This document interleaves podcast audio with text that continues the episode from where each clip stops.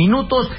¿Qué impacto puede haber en la economía no eh, con la nueva conformación del Congreso de la República? Hay algunos decretos de urgencia que ha aprobado el Ejecutivo, algunos son positivos para la economía, estos tienen que ser revisados. Se podría, por ejemplo, deducir que algunos decretos de urgencia no van a ser aprobados por el nuevo Congreso justamente por esta nueva conformación. No sé, ¿qué impacto puede tener?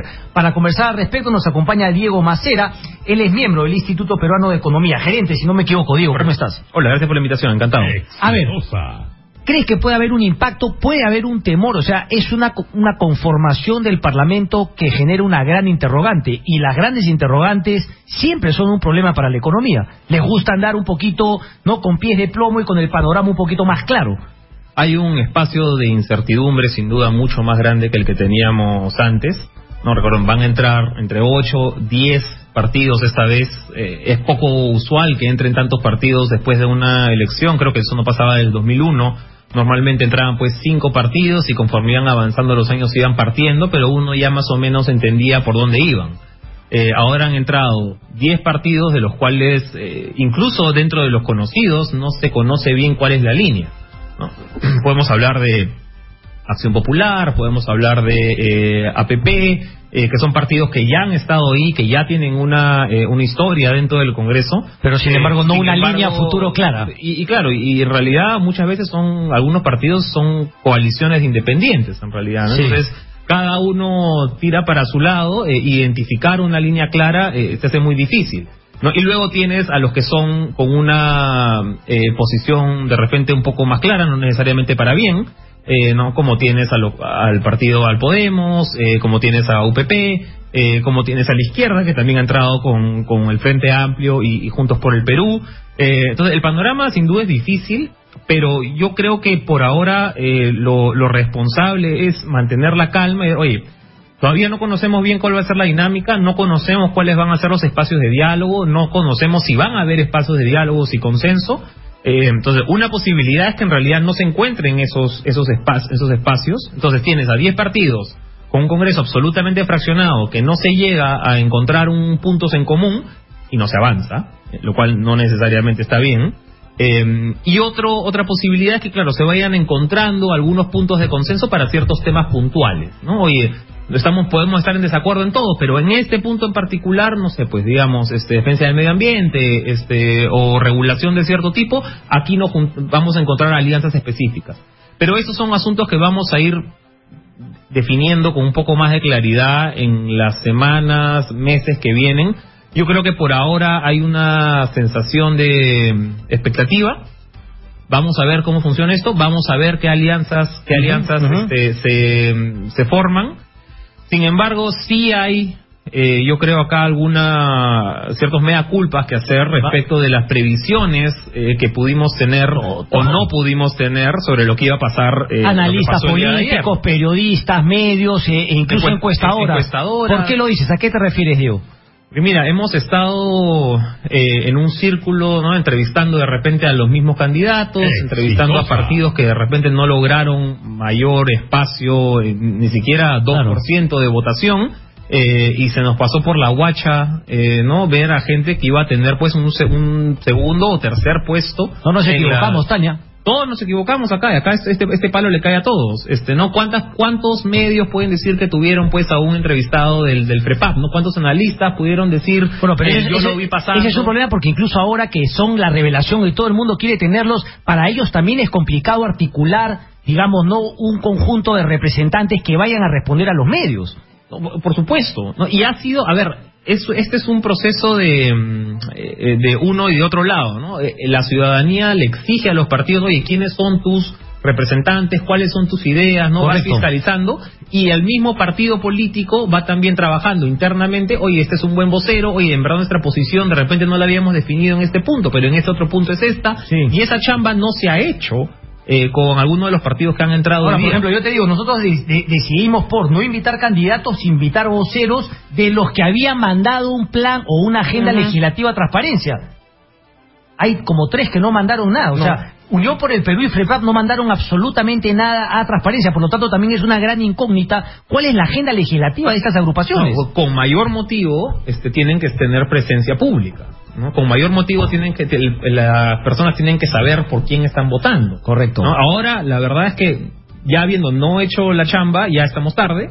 Eh, y nos vamos a enterar en las siguientes semanas eh, por dónde va. Hay una suerte de ideario, todos los partidos tienen una, eh, digamos, unos estatutos mínimos que presentan ante el Jurado Nacional de Elecciones, algunos han desarrollado un poco más propuestas legislativas, eh, pero la verdad es que a veces esto se queda en el papel nomás. más de una vez pasa que llega, lo haces para la elección, llegas al, llegas al Congreso y la verdad que por Pero por lo menos los que sí mandaron agenda legislativa de transparencia tenemos un documento con el cual contrastar su desempeño. Correcto. Si es que finalmente no cumplen con esa agenda, Bururú hará y la gente, si es responsable, los tachará de sus listas de posibilidades para las próximas elecciones. y ahí es un punto importante que tocas porque eh, quizá la prioridad, a ver, hay dos temas fundamentales que este Congreso tiene que ver.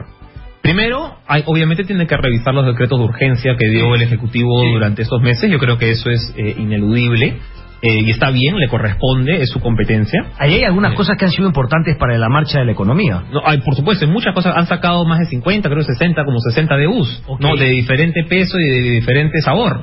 Eh, ¿no? Algunos obviamente más interesantes que otros. Pero esta es una chamba bien importante que va a tener que hacer el Congreso y va a tener que hacerla más o menos rápido. Eh, y lo otro que es más importante es preparar la cancha para el 2021.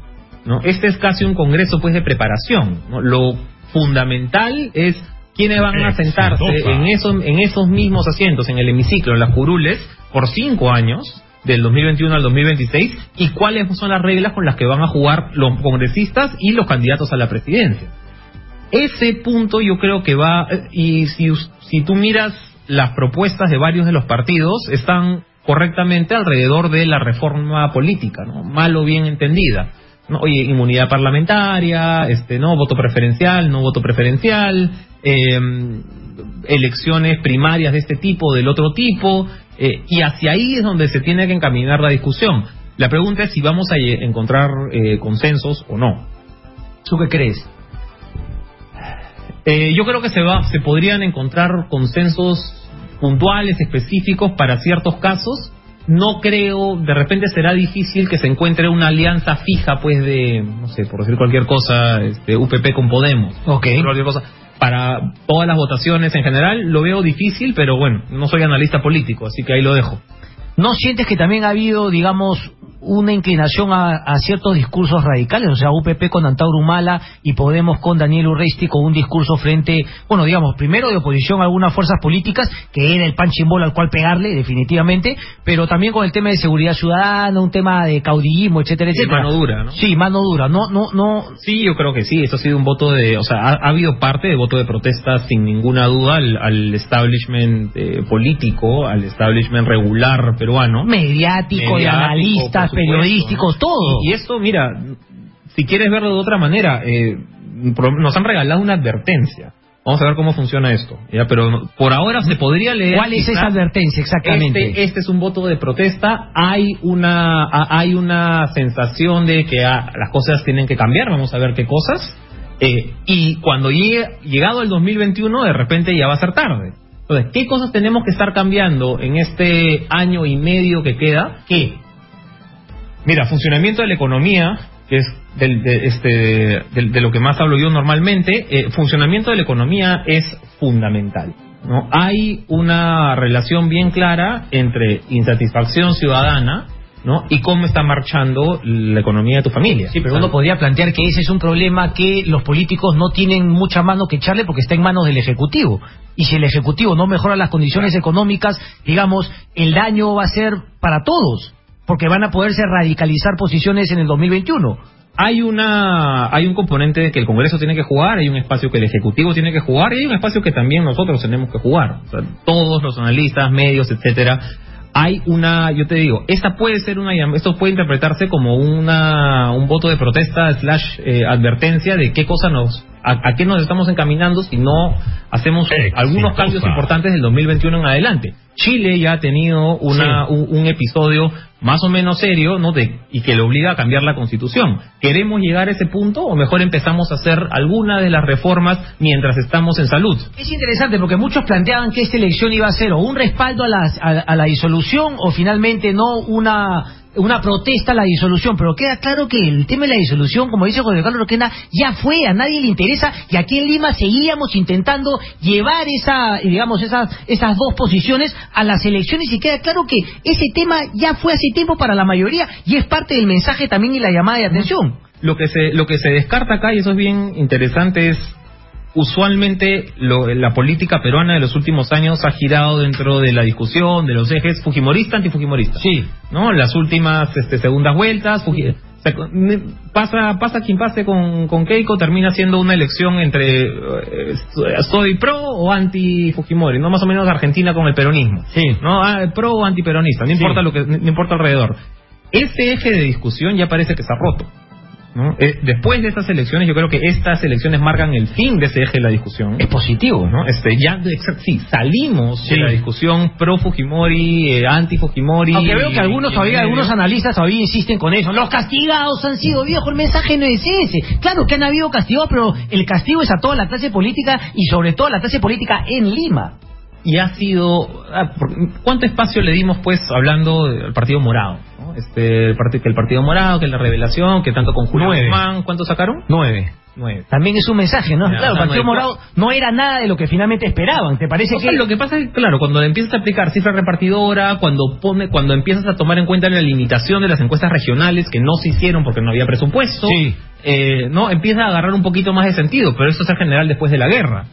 Entonces, nosotros no habíamos leído, nadie había leído, ¿no? Que la distribución iba a ser esta y terminaste dándole un megáfono muy grande a partidos que sacaron de repente la mitad o por ahí un poquito más de otros que nunca estuvieron en la palestra. Buen punto. Entonces, ¿te parece que no es tampoco un triunfo para el Partido Morado esta presión? O sea, yo creo que sí, es un triunfo en el sentido de que se entra a una por primera vez Pero ellos ellos esperaban, ellos se, digamos un poquito que se presentaban como la renovación de la política y al final han sido incluidos prácticamente en lo mismo creo, si no me equivoco, creo que han ganado Lima Metropolitana. Sí. ¿no? Este, no sé si habrán ganado otra otra región.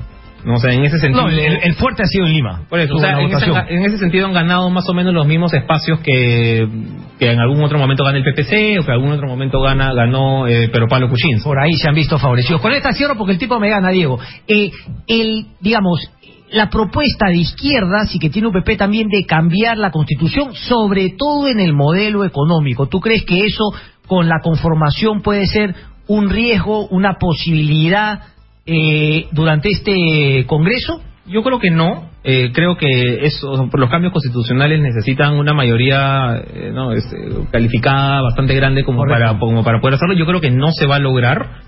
Eh, pero estos son mensajes que tenemos que ir insistiendo desde diferentes lados, la importancia de mantener ciertos pilares básicos del funcionamiento de la economía. Ok, y dentro de esa pregunta, y con esta termino, o sea, si es que finalmente porque yo no creo que se tenga que cambiar el modelo económico, pero sí creo que tiene que, dentro de lo que ya dice la Constitución, haber una revolución para que nos lleve efectivamente a una economía abierta, liberal y no, no finalmente al clientelismo y al mercantilismo que yo veo hoy. ¿Quién lidera esa evolución, esa revolución al interior del modelo para dejar que sea un modelo mercantilista y seamos un modelo liberal de verdad? Hay, hay dos temas fundamentales. Uno, el que dices tú, hay que terminar con esta economía que tiene mafias por todos lados, que tiene eh, mercantilistas que aprovechan el poder del Estado para, para ocupar posiciones de poder, y necesitamos un mejor Estado también. Necesitamos un Estado que dé servicio público al ciudadano. Eso es lo, que estamos pidiendo. Eso es lo que se pedía en Chile. Oye, no puede ser que tenga un servicio de salud de este tipo, no puede ser que tenga un servicio de educación de este tipo, no puede ser que tenga un nivel de transporte público de este tipo. Esas son las cosas que deberíamos estar discutiendo de manera mucho más cercana y eso no tiene nada que ver con el cambio de la Constitución. Entonces, esas cosas, ¿de dónde vamos a sacar la plata para pagar eso? ¿Cuánto tiene que pagar el Estado? ¿Cuánto tiene que pagar el privado? ¿Qué niveles de calidad vamos a exigir? Ese tipo de cosas no son materia de cambio de constitución y sí son urgentes de estarla viendo y se nos viene, si no, un problema, eventualmente, eh, porque este, como se nos pasó esto por la guacha, este, de repente se nos están pasando algunas cosas más. Clarísimo. Diego Macera, gerente del Instituto Peruano de Economía, un placer como siempre. Encantado. Muchas gracias.